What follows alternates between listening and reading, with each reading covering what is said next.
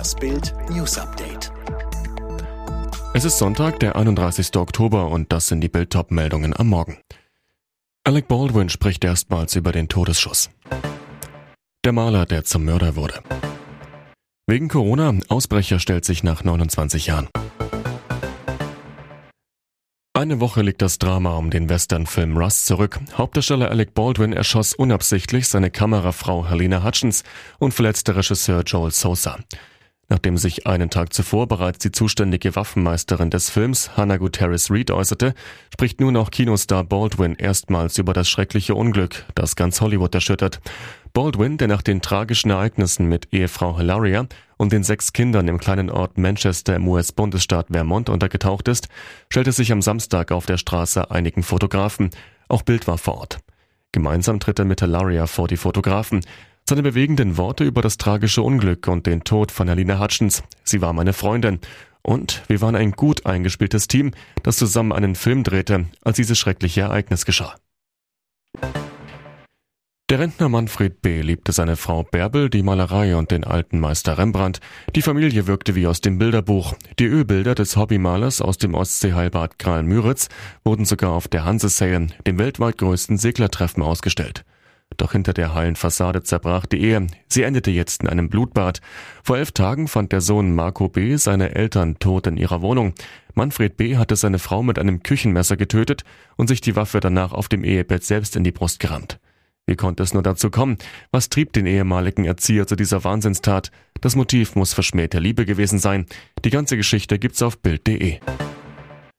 Am Abend des 31. Juli 1992 sägte Draco Desic die Gitterstäbe seines Zellenfensters im Gefängnis von Grafton durch und türmte. In dem Knast rund 600 Kilometer nördlich von Sydney sollte der Mann aus dem ehemaligen Jugoslawien eine zweijährige Haftstrafe wegen des Anbaus von Cannabis verbüßen. Draco türmte und tauchte unter und lebte ein unbescholtenes, unauffälliges Leben, fast 30 Jahre lang. In DY, einem 20.000 Einwohner Vorort von Sydney, eröffnete er einen Laden, in dem er elektronische Geräte reparierte. Aus Furcht entdeckt zu werden, lebte er zurückgezogen. Draco ging nicht einmal zum Arzt. Wenn er Zahnschmerzen hatte, zog er sich die Zähne selbst. Doch dann kam Corona. Desic musste sein Geschäft schließen, verlor auch seine Wohnung. Er schlief am Strand. Dann hielt er nicht mehr durch. Im vergangenen Monat stellte sich Draco, mittlerweile 64 Jahre alt, auf der örtlichen Polizeistation. Und schon wieder ist eine Maske gefallen. Nachdem in den letzten beiden Wochen Tagesschausprecher Jens Riewer und Fußballstar Pierre Litbarski aus der Chili und dem Hammerhai schlüpften, musste jetzt das dritte The Masked Singer Kostüm dran glauben. Glück im Unglück hatte der Teddy. Aufgrund einer Corona-Infektion musste er in diesem Samstagabend aussetzen und ist damit automatisch eine Runde weiter. Die anderen Maskenpromis mussten allerdings zittern und gaben sich bei ihren Performances besonders viel Mühe. Getroffen hatte es am Ende des Abends dann das Stinktier. Das musste seinen Kopf abnehmen und sorgte damit für einen wahren Jubelsturm. Schlagerlegende Peter Kraus kam unter dem Kostüm hervor. Ruth Moschner konnte es nicht fassen, rief, oh mein Gott. Moderator Matthias Optenhöfel kniete sogar vor ihm nieder. Eine lebende Legende, der deutsche Elvis. Alle Staatschefs stehen fürs Foto bereit, außer Boris und Justin. Die lassen sich Zeit. Wie zwei kleine Schuljungen kam Kanadas Premierminister Justin Trudeau und Briten-Premier Boris Johnson am Samstagvormittag zu spät zum Gruppenfoto der G20-Staaten in Rom. Während die anderen Regierungsoberhäupter von Bundeskanzlerin Angela Merkel bis US-Präsident Joe Biden vom lavendelblauen Podest in die Kameras lächeln oder sich unterhalten, fehlt von Trudeau und Johnson jede Spur.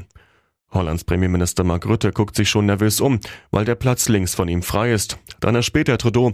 Mit einem Justin und beherztem Winken ruft er den Kanadier herbei. Offensichtlich peinlich berührt treten Trudeau und Johnson auf das Podest, werden von Frankreichs Präsident Emmanuel Macron mit breitem Grinsen und Handschlag begrüßt. Auch EU-Kommissionspräsidentin Ursula von der Leyen findet's lustig. Immerhin, einen Turnbeutel brauchten die zu spät Komma fürs Klassenfoto nicht. Sophia Tomalas neue Liebe Alexander Zverev hat am Samstag beim ATP-Turnier in Wien gleich doppelt abgeräumt.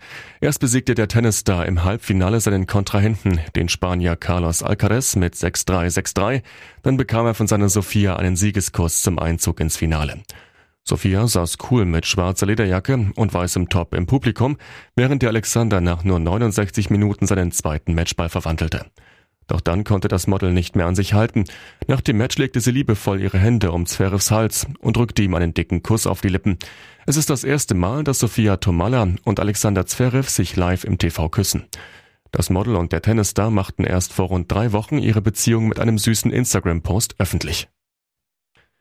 Alle weiteren News und die neuesten Entwicklungen zu den Top-Themen gibt's jetzt rund um die Uhr online auf Bild.de. Fitbook hat einen neuen Skill, mit dem du in nur 10 Tagen fit wirst. Ganz einfach zu Hause mit nur 10 Minuten täglich. Sage jetzt, Alexa, öffne Fitbook.